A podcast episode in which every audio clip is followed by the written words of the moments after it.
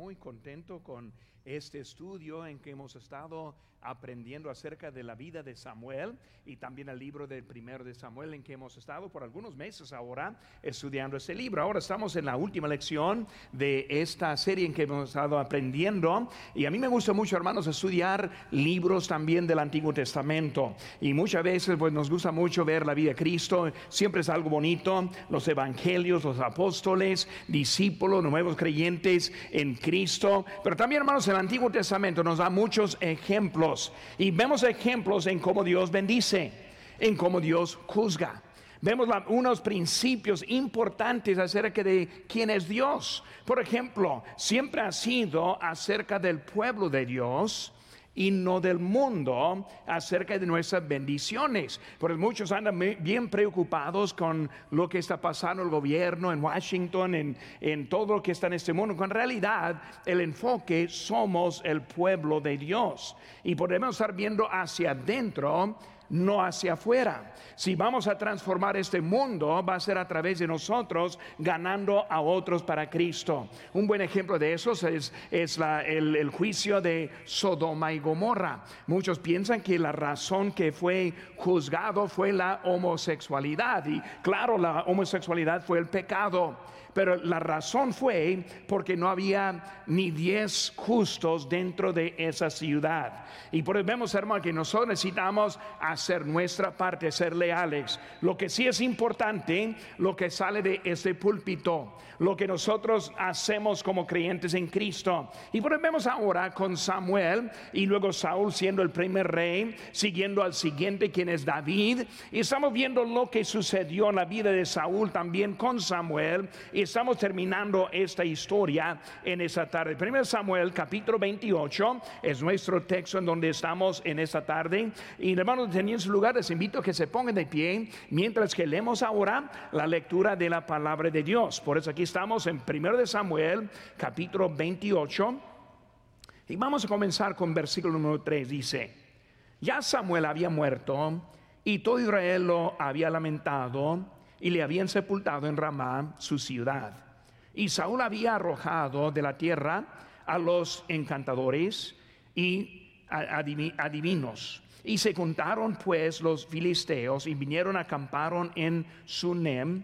Y Saúl juntó a todo Israel y acamparon en Gilboa, en Gilboa.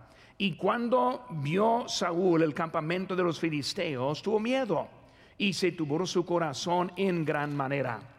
Y consultó Saúl a Jehová, pero Jehová no le respondió ni por sueños, ni por Urim, ni por profetas. Entonces Saúl dijo a sus criados, buscadme una mujer que tenga espíritu de adivinación, para que yo vaya a ella y por medio de ella pregunte. Y sus criados le respondieron, he aquí hay una mujer en Endor que tiene espíritu de adivinación. Y se disfrazó Saúl y se puso otros vestidos y se fue con dos hombres y vinieron a aquella mujer de noche y él dijo, yo te ruego que me adivines por el espíritu de adivinación y me hagas subir a quien yo te dijere. Y la mujer le dijo, y aquí tú sabes lo que Saúl ha hecho como ha cortado la tierra a los embocadores y a los adivinos. ¿Por qué pues pones tropiezo a mi vida para hacerme morir? Entonces Saúl le juró por Jehová diciendo, vive Jehová, que ningún mal te vendrá por esto. La mujer entonces dijo, ¿a quién te haré venir? Y él respondió, hazme venir a Samuel. Vamos a hacer una palabra de oración. Padre Santo, Señor, gracias te damos por tu, por tu palabra en esta tarde, Señor. Yo te pido que tú nos ayudes ahora a aprender un poco en esta tarde en cómo debemos vivir aquí en este mundo. Gracias, Señor, por tu palabra. En tu nombre precioso lo que te pedimos. Amén. Pueden tomar asiento, hermanos. Ahora estamos viendo el fin de la vida este, de Samuel. Y cuando vemos, hermanos, vemos que Samuel ahora está llegando al final de su vida. Después de ungir a David como rey, fue él quien regresó a Ramá. En 1 Samuel 15, 34 dice, se fue luego Samuel a Ramá y Saúl subió a, su casa en, en Gabá eh, de Saúl y nunca después vio Samuel a Saúl en toda su vida. Y Samuel lloraba a Saúl y Jehová se arrepentía de haber puesto a Saúl por rey sobre Israel. Ahora vemos un dato muy importante aquí en lo que acabamos de leer. Dice aquí que Samuel, ese no, este, dice Saúl, digo, nunca después vio Samuel a Saúl en toda su vida. Ahora, no simplemente no lo vio jamás, sino en toda su vida. David pasó tiempo este, con Samuel en los últimos días, ahí en Ramá, cuando Saúl estuvo buscándole. Pero básicamente vemos que la historia de Samuel termina aquí. En capítulo 25, versículo 1 dice, murió Samuel y se contó todo Israel y lo lloraron y lo sepultaron en su casa en Ramá. Por eso estamos viendo que está terminado ya la vida terminada de Samuel Ahora vemos el fin de la historia de Saúl en lo que es la elección de hoy en día. Después de la muerte de Samuel, ahora David, él huyó de Saúl y él fue al lado de los filisteos. Pues recordando un poco de él, ese con Samuel, Dios entregó a los filisteos a Israel. Recordando, ese David mató a Goliat el filisteo. Vemos que los filisteos tuvieron miedo de David y de Samuel. No quisieron acercarse a él. Pero vemos ahora que David quiere ir allá. Es el dieron la ciudad de Ziklag a David en donde él estuvo viviendo en ese momento. Ahora con la muerte de Samuel y también con David viviendo en su lado, ellos decidieron este, hacer batalla otra vez en contra de Israel. Pero vemos, hermanos, que Saúl tuvo miedo a la vista de los filisteos. Pero Samuel ahora, Dios, ese Saúl, él ha llevado su vida forma que ya no tuvo ayuda con él. Pero vamos a seguir leyendo nuestra historia con versículo número este 12 dice, viendo a la mujer a Samuel, clamó en alta voz y habló aquella mujer a Saúl diciendo, ¿por qué me has engañado? Pues tú eres Saúl. El rey le dijo, no temas, que has visto? Y la mujer respondió a Saúl, he visto dioses que suben de la tierra. Él le dijo, ¿cuál es su forma? Y ella respondió, un hombre anciano viene cubierto en, en un manto. Saúl entonces entendió que era Samuel y humillando el rostro a tierra hizo gran reverencia. Y Samuel dijo a Saúl, ¿por qué me has inquietado? Hacedme venir. Y Saúl respondió, estoy muy angustiado, pues los filisteos pelean contra mí y Dios se ha apartado de mí y no me responde más, ni por medio de los profetas, ni por sueños. Por esto te he llamado para que me declares lo que tengo que hacer. Entonces Samuel dijo, ¿y, por qué, para qué me preguntas a mí? Si Jehová se ha apartado de ti y es tu enemigo, Jehová te ha hecho como dijo por medio de mí, pues Jehová ha quitado el reino de tu mano y lo ha dado a su compañero David. Y como tú no obedeciste a la voz de Jehová, ni cumpliste el ardor de su ira contra la Mec, por eso Jehová te ha hecho esto hoy. Y Jehová entregará a Israel también contigo en manos de los filisteos, y mañana estaréis conmigo, tú y tus hijos, y Jehová entregará también al ejército de Israel en mano de los filisteos. Entonces Saúl cayó en tierra, cuán grande era, y tuvo gran temor por las palabras de Samuel, estaba sin fuerzas, porque en todo aquel día y aquella noche no había comido pan. Pero vemos ahora la historia como él fue, pues prácticamente una bruja, ese buscando el espíritu de Samuel y luego aprendiendo de eso. Muy interesante que vemos ahora. Con Saúl ahora está buscando la dirección de Dios. Primeramente vemos que él buscó por varias formas. Primeramente vemos que él buscó por la oración y también por los sueños. Por eso ahora está buscando qué debe hacer en ese momento. Recordando, hermano, que los sueños es tipo de revelación dada en ese tiempo. Las señales, prodigios fueron para el pueblo de Israel y precisamente con los líderes en ese tiempo. Ahora con la iglesia primitiva vemos que hubo lenguas, también señales, profecías y ciencia que fueron dadas. Pero con la palabra de Dios vino un cambio que estamos viviendo en este momento. Ahora 1 Corintios 13, 8 dice, el amor nunca deja de ser, pero las profecías se acabarán y cesarán las lenguas y la ciencia acabará. Porque en parte conocemos y en parte profetizamos, mas cuando venga lo perfecto, entonces lo que es en parte se acabará. Pues vemos, hermano, la iglesia primitiva tuvo algunos dones de, que eran de los apóstoles en ese tiempo, en que Dios fue manifestando y mostrando su autoridad. Nosotros ahora tenemos, tenemos lo perfecto aquí en la mano, que es la palabra de Dios. Y porque con la palabra de Dios tenemos todo lo que necesitamos hoy en día. No andamos buscando por algo aparte, otras revelaciones ajenas. ¿Por qué? Porque tenemos todo lo que Dios quiere para nosotros hoy en día. Hermanos, es una bendición que vivimos en los tiempos de hoy en día, porque no estamos esperando lo que dice otro, sino ya lo tenemos en nuestras manos, la palabra de Dios. Pero vemos, hermanos, ese tiempo, Él estuvo buscando en esa forma. Vemos que su pecado es lo que cortó la comunicación. En Isaías 59 dice, pero vuestras iniquidades han hecho división entre vosotros y vuestro Dios y vuestros pecados han hecho ocultar de vosotros su rostro para no oír. Vemos ahora que Dios está diciendo, ese pecado hace la división y corta la comunicación. Hermanos, esa verdad, como fue con Isaías, como fue con Saúl, también es activo de hoy en día también. Porque con los que deciden, voy a entrar en pecado, voy a ver un poco más de eso ahorita, voy a seguir en pecado, también va a perder la comunicación con Dios. Por hermano, eh, también solo no solo buscó ahí en señales y prodigios, sino también este, él buscó a Dios por los sacerdotes. Vimos la palabra allí, Urim, y eran dos piedras, Urim y Tumim, que los sacerdotes usaron este, una forma para también sacar la dirección de Dios. Estuvo buscando de lo que hacían los sacerdotes. Pero vemos que Saúl perdió la comunicación con ellos cuando estuvo enojado con los sacerdotes porque él pensó que ellos andaban al lado de David. Y él mandó y mató 85 de los profetas de ellos. Por eso ellos tuvieron miedo y se apartaron también de Saúl.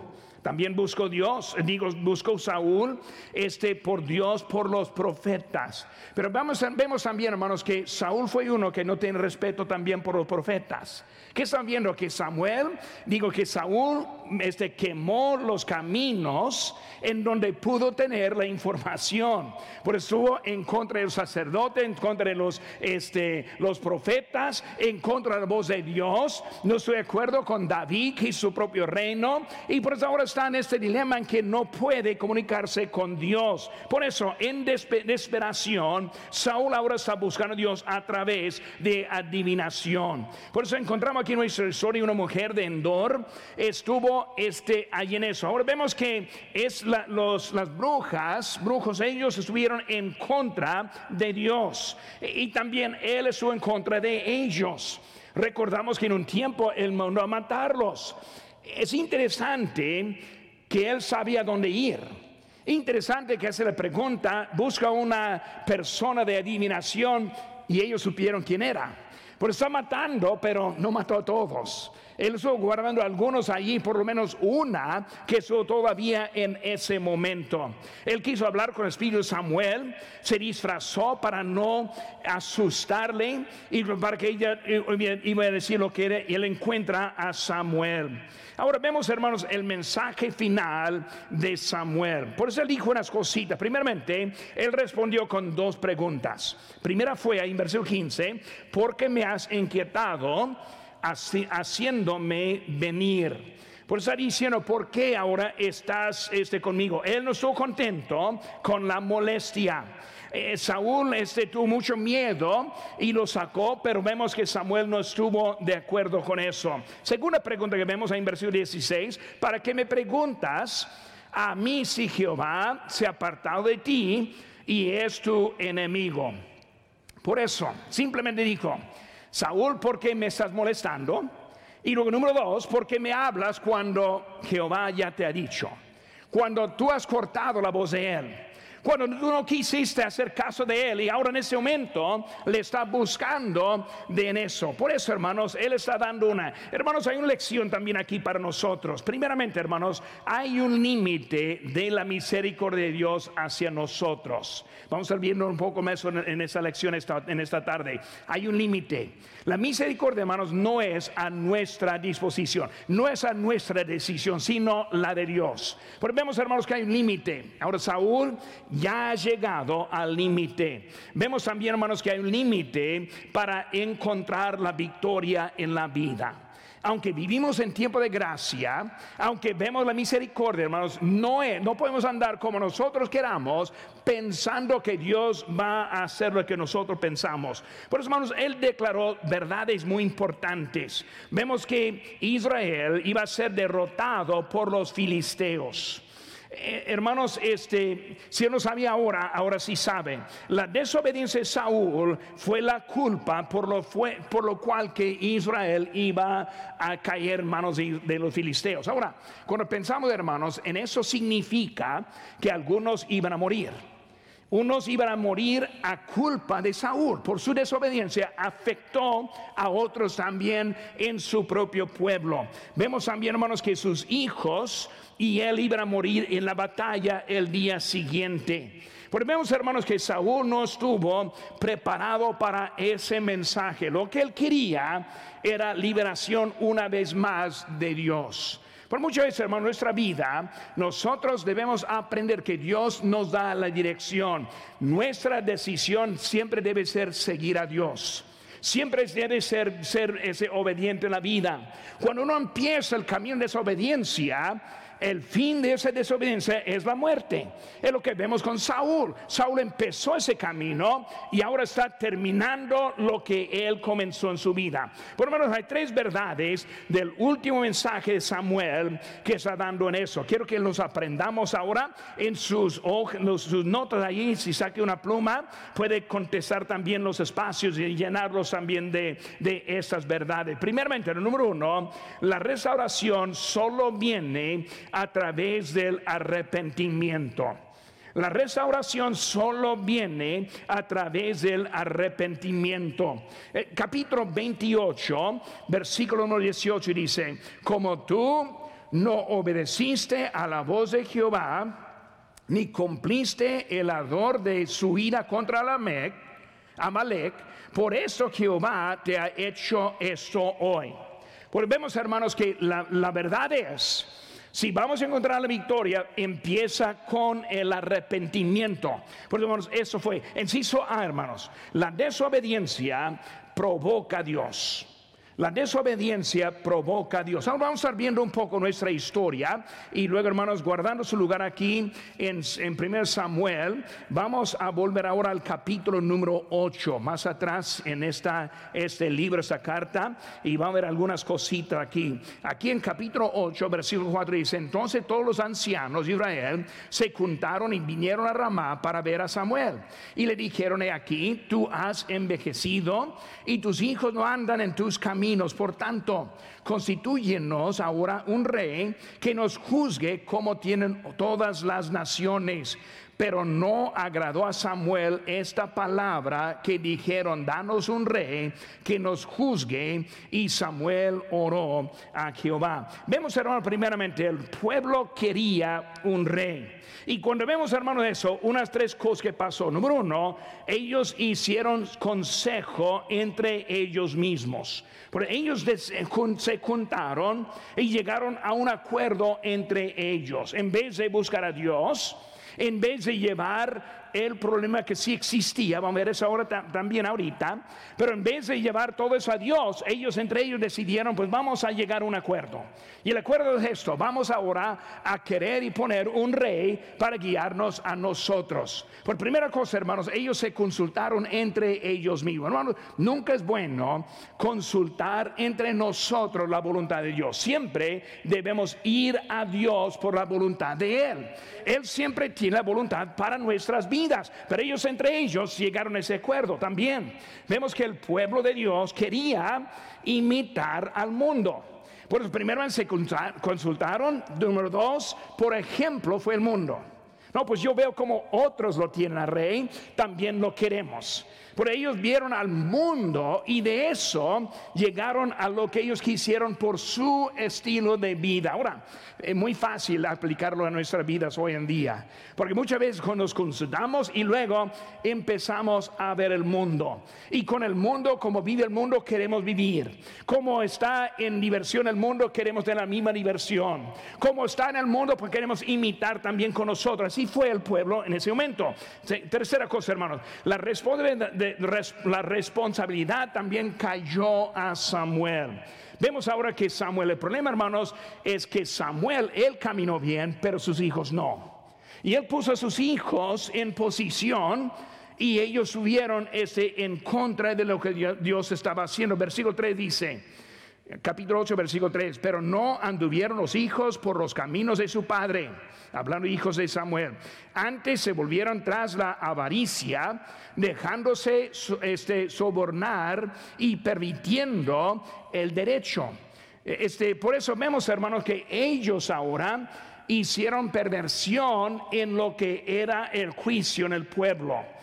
Bueno, vemos hermanos esto, vemos eh, ese que el pueblo fue un lado, pero también Samuel fue el otro lado. Y él puso a sus hijos en posición de liderazgo cuando ellos eran hijos perversos. Por eso el rechazo no fue a Samuel, sino fue a Dios. Saúl, este, cuando él tomó ahora su lugar y su posición, vemos que él empezó obediente. Capítulo 3, hermanos, poco más adelante en este capítulo.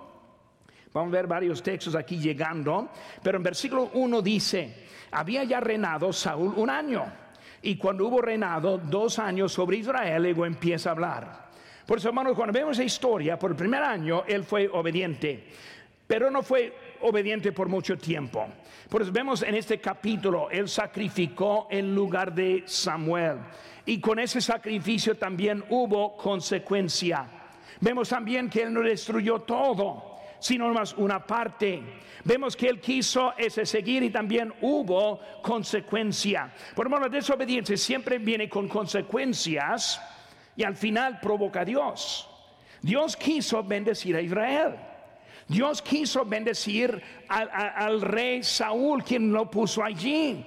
Pero vemos que ahora que Saúl es el que está provocando a Dios en su desobediencia. En sí, hermanos. Buscó a Dios por todos los medios posibles. Vemos, hermanos, hasta el capítulo 28 de nuevo.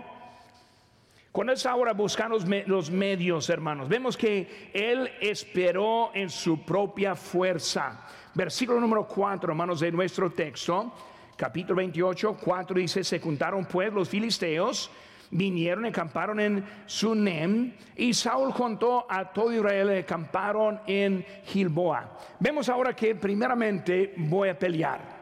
Bien ellos, vamos nosotros. Por eso, en vez de buscar a Dios en ese momento, primeramente, Él fue en sus propias fuerzas. Si les podemos ganar, si les podemos salir victoriosos. Bueno, muchas veces en nuestra vida, en vez de buscar a Dios, pensamos que ya lo tenemos. Pues yo voy a pedir dirección a Dios cuando es algo grande, pero en vida diaria ando bien. Yo estoy siguiendo y no me está afectando mucho y pensamos que estamos bien en nuestro camino. Ahora, es como comenzó Saúl. En vez de esperar a Dios en todo, y en el ejemplo de ahora, para salir, no, no estuvo ahora implorando a Dios en ese momento, sino primeramente vamos a ir a pelear. Cuando llegó y vio la cantidad, vio la posición, vio el miedo de su propio pueblo, cambió la idea. Pero comenzó en sus propias fuerzas para tratar de ganar a él. En Salmo 73, 26 dice, mi carne y mi corazón desfallecen, mas la roca de mi corazón y mi porción es Dios para siempre. Hermanos, en todo Dios nos quiere ayudar, no solo en los asuntos grandes, como para ser salvo necesito a Cristo. Para estar bien eh, con, Él necesito primeramente aceptar a Él y luego queremos de allá en adelante sacar nuestra vida. Pero en su habilidad Él su tratando de andar, también en su sabiduría. Dice en Proverbios 3:5, fíjate de Jehová de todo tu corazón y no te apoyes en tu propia prudencia. Él vio a su ejército, Él vio a sus planes y él pensó, pues vamos a estar bien en ese momento. Por eso, hermanos, su propia fuerza no fue suficiente. Versículo número 5, hermanos, de 22 dice, cuando vio Saúl el, el campamento de los filisteos, tuvo miedo. Bueno, este, yo estoy bien hasta que los veo. Y cuando veo el problema, ahora tengo miedo. Cuando ve el problema, ahora voy a buscar otro camino. Mi fuerza no es suficiente, sino ahora necesito ayuda. Por eso, primero su fuerza, segundo, hermanos, busco a Dios. Versículo 6. Y consultó Saúl a Jehová, por busco a Dios. Pero hermanos, en su desobediencia no pudo encontrar a Dios. Dios le quiso guiar. Dios, Dios le quiso dar la victoria. Pero hermanos, Dios le quiso dar la victoria en el camino de Dios. Dios quiere bendecir a nuestra vida. Él quiere darlo lo que necesitamos de vida. Pero hermanos, Él la quiere dar en el camino de Él. Si uno sigue en su propio camino, al final de ese camino va a encontrar un choque de lo que hay. Por eso, hermanos, no fue la primera opción pero él sabía que Dios era su única eh, eh, este, opción. Siempre hablamos, hermanos, pero pocas veces como debemos en eso. Dios no le contestó. Por eso, hermanos, siguió a buscar una mujer de Endor, una bruja. Y hermanos, con eso estamos buscando a Samuel, quien fue el cuarto, que era Samuel. Por su desobediencia provoca a Dios, también busca a Dios por todos medios posibles, el CISO C faltó el único proceso aceptable. Hermano, con Dios, Él no, él no, no, no nos acepta a nuestras ideas, a nuestros planes, a nuestra prudencia. Él nos ha dado y nosotros si lo creemos, lo creemos que en ningún otro hay salvación, si lo creemos, si creemos que hay un solo camino al cielo, pero hermanos, muchas veces no entendemos que también hay un camino a la victoria en nuestras vidas. Y muchas veces rechazamos la dirección de Dios y sufrimos por eso.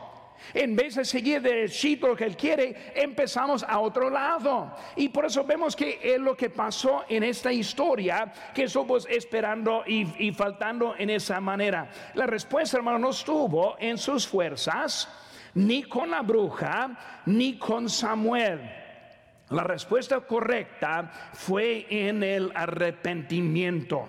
Ahora vamos a ir viendo un poco más en eso, en ese mensaje. Sin el arrepentimiento, hermanos, Dios no nos oye.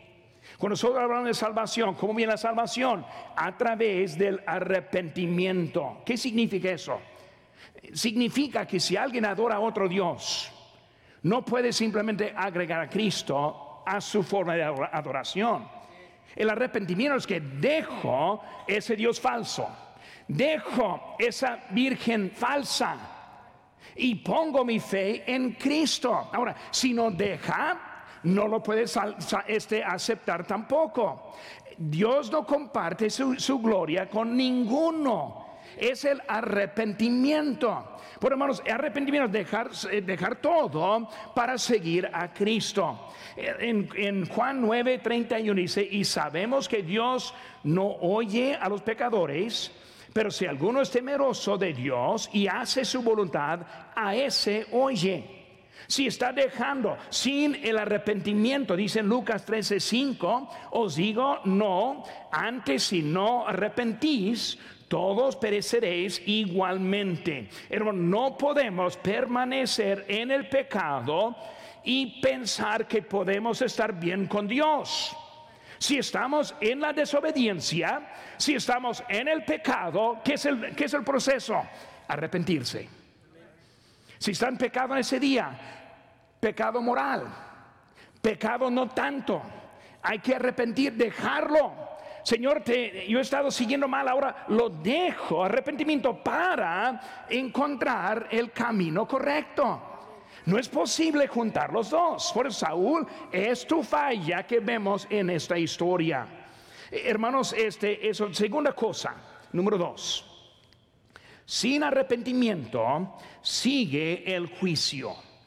En capítulo 28, versículo 18, dice, como tú no obedeciste a voz de Jehová, ni cumpliste el ardor de su ira contra Amalek, por eso Jehová te ha hecho eso hoy. Y Jehová entregará a Israel también contigo en manos de los filisteos, y mañana estaréis conmigo tú y tus hijos, y Jehová entregará también al ejército de Israel en mano de los filisteos. Pero sin el arrepentimiento sigue el juicio. Vemos muchas veces, hermanos, cuando uno se arrepienta, Dios le perdona. Un ejemplo, la ciudad de Nínive. Nínive fue una ciudad pagana, malvada, mandó a Jonás a predicar en contra de ellos. El mandato para Jonás no fue ganar a Nínive, ni buscar el arrepentimiento de ellos, simplemente avisarles. Viene el juicio en 30 días. Y cuando empezó Jonás a predicar, ellos en vez de seguir se arrepintieron, desde el rey hasta todos. Y en eso vemos ahora que Dios perdona a la ciudad por su arrepentimiento. Por eso, Sí, su hermanos, él respondió incorrectamente. respondió incorrectamente. Hermanos, él no buscó el perdón de Dios. Su costumbre era dejar al lado, seguir adelante. Desde la primera vez. En vez de destruir a todos, él guardó una parte. Y en vez de decir hice mal, él dijo, no, lo guardamos para sacrificar a Dios. Por eso poner al lado su desobediencia, poner al lado su pecado y seguir adelante. Pues vemos, hermanos, que él, él, él respondió en una forma incorrecta otra vez. Él pidió perdón, pero también muy tarde. Vemos, hermanos, capítulo 15, más atrás en nuestra Biblia, libro, el capítulo 15 y versículo 24. Dice, entonces Saúl dijo a Samuel, yo he pecado, pues he quebrantado el mandamiento de Jehová y tus palabras, porque temí al pueblo y consentí a la voz de ellos. mire qué nos está pasando. Él está diciendo, hice mal, pero que yo tuve miedo del pueblo. Ahora hay que recordar, hermanos, en esa historia no fue el pueblo, sino fue él. Cuando le encontró Dios, digo Samuel, en la maldad echó la culpa al pueblo. Y ahora vemos que sigue igual. Su arrepentimiento incluye la culpa al pueblo. Vemos, hermanos, que él estuvo pidiendo, pero pidió tarde y pidió mal. Él pensó que todo está bien. Simplemente voy a arreglar eso rápido y estamos bien. Él pensó, yo soy el rey de Israel y yo, yo creo, yo puedo empezar en todo, pero vemos que Dios ahora está en contra de él porque él respondió incorrectamente. Hermanos, arrepentimiento no es echar la culpa a otro. Arrepentimiento es aceptar la culpa. Soy yo, no es otro, yo soy el que lo hizo. Por eso, hermanos, respondió, segunda cosa, el hizo B, recompensa por la desobediencia. Cuando vemos a él, vemos varias cositas. No tengo tiempo porque mi tiempo está saliendo rápido, pero escuchen rápido.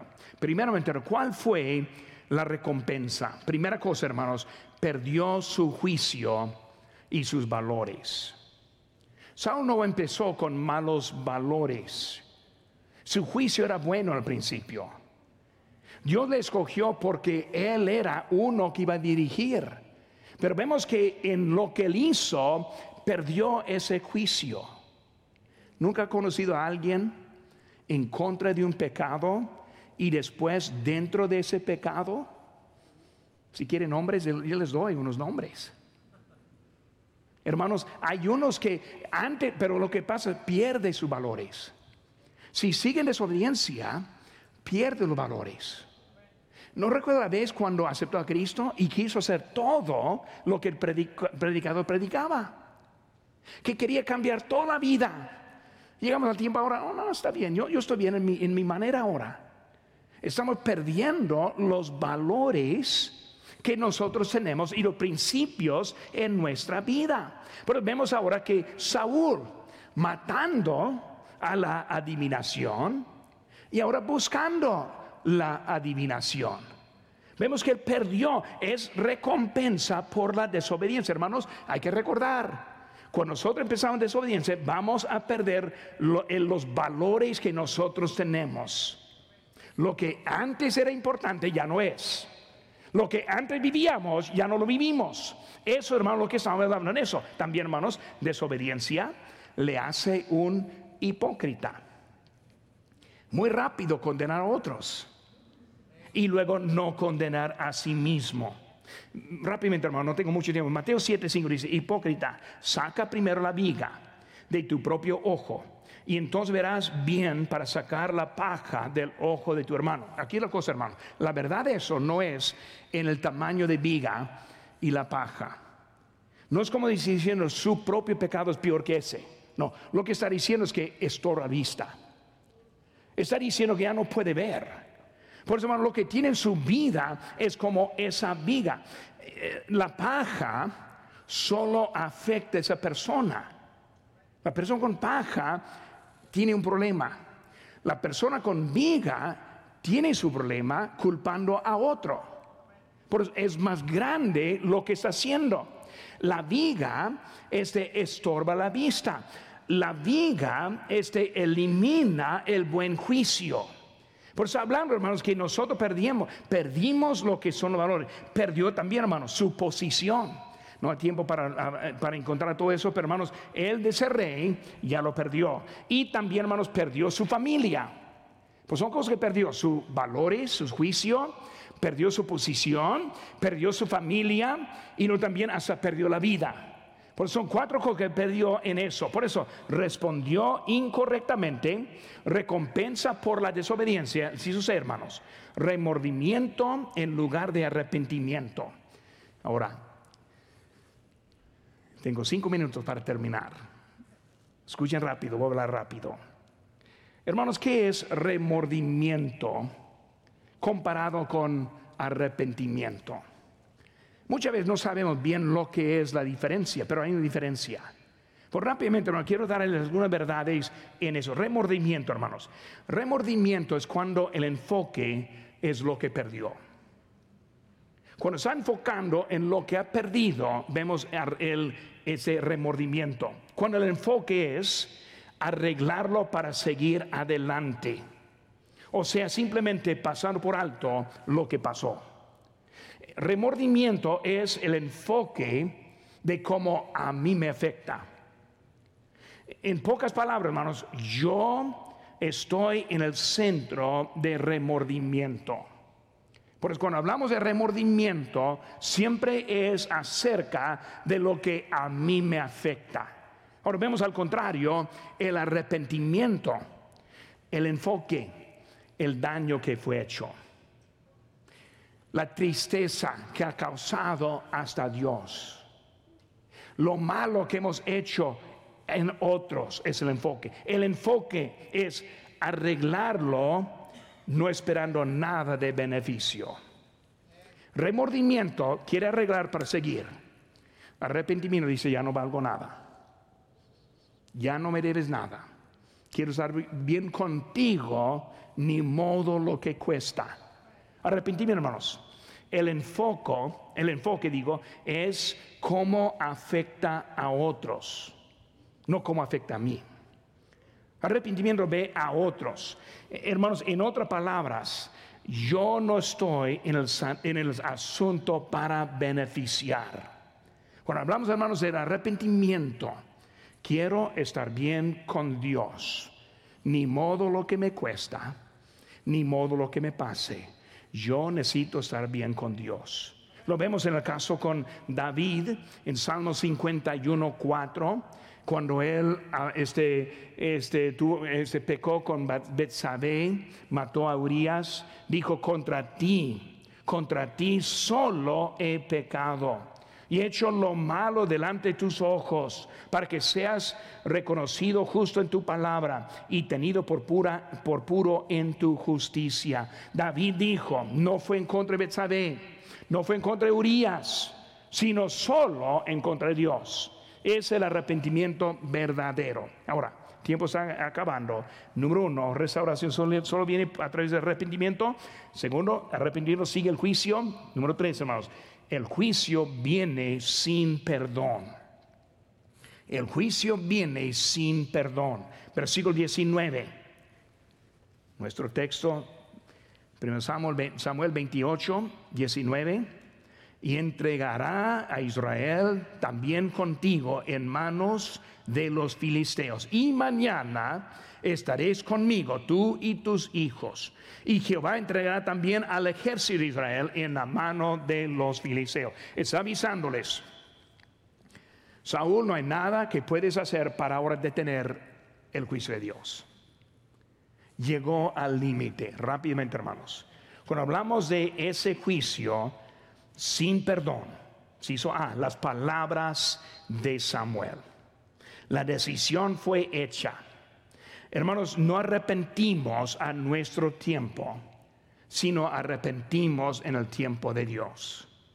Por eso vemos que en él, hermanos, este, vemos, hermanos, en, pues en Hebreos 10, 25 dice, porque si pecaremos voluntariamente después de haber recibido el conocimiento de la verdad, ya no queda más sacrificio por los pecados. Ahora ese texto interesante como es, pero sigue el versículo 25. Y el versículo antes dice, no dejando de congregarnos como algunos tienen por costumbre, sino exhortándonos y tanto más cuando ves que aquel día se acerca. Está diciendo del pecado voluntariamente, siguiendo la asistencia y la fidelidad hacia Dios y la obediencia a Él. Pues vemos, hermanos, que eso es el, cuando viene eso, número, inciso B, hermanos, la oportunidad perdida. Oportunidad perdida. Ahora, no hay tiempo para todo, pero hay momentos cuando ya no hay oportunidades. Un ejemplo, Noé. No entró el arca y Dios cerró la puerta. Puerta cerrada, los de afuera iban a perder ni modo que pasa. Oportunidad, la última ya salió. En la segunda venida de Cristo dice, más como en los días de Noé, así será la venida del Hijo del Hombre. Versículo Dios, velad pues porque no sabéis a qué hora ha de venir vuestro Señor. Llega el momento. Muchos dicen, pues voy a esperar hasta que venga Cristo, luego le voy a aceptar. No, está esperando como los días de Noé. La puerta cerrada, ya no va a abrirla. Cristo viene, ya se quedará atrás. Si algunos que, no, que nosotros conocemos, debemos anunciarles eso. Por eso, Saúl perdió su última oportunidad. Las palabras de Samuel, oportunidad perdida. Número tres, hermanos, si yo sé la consecuencia predeterminada. La consecuencia predeterminada. No solo el juicio, sino cómo. Hermanos, Dios escribe la historia. Su historia, como la mía, ya está decidida. Nosotros decidamos obedecer a Dios. Él está diciendo, no solamente vas a morir, sino mañana, esta hora, estarás conmigo. Mañana, esta hora, tus hijos también. Mañana, esta hora, el pueblo entregado a los filisteos. Él está diciendo cómo vas a hacerlo. Hermanos, Israel entregó, eh, fue entregado a los filisteos. Otros sufrieron. Sus hijos fueron entregados, iban a morir. El reino fue quitado, la muerte decidida y las consecuencias por la desobediencia. Mucho para aprender para nosotros. Cuando Dios habla, responde. Cuando Dios da convicción, es el momento del arrepentimiento. Cuando Dios pone algo en la mente, hacer este mensaje, debe responder a la voz de Dios. ¿Por qué? Porque ahora sí puede. Si Dios está dándole oportunidad, la tiene. Si espera hasta que ya esté, esté demasiado tarde, ya no puede arreglarse con Dios. sus rostros.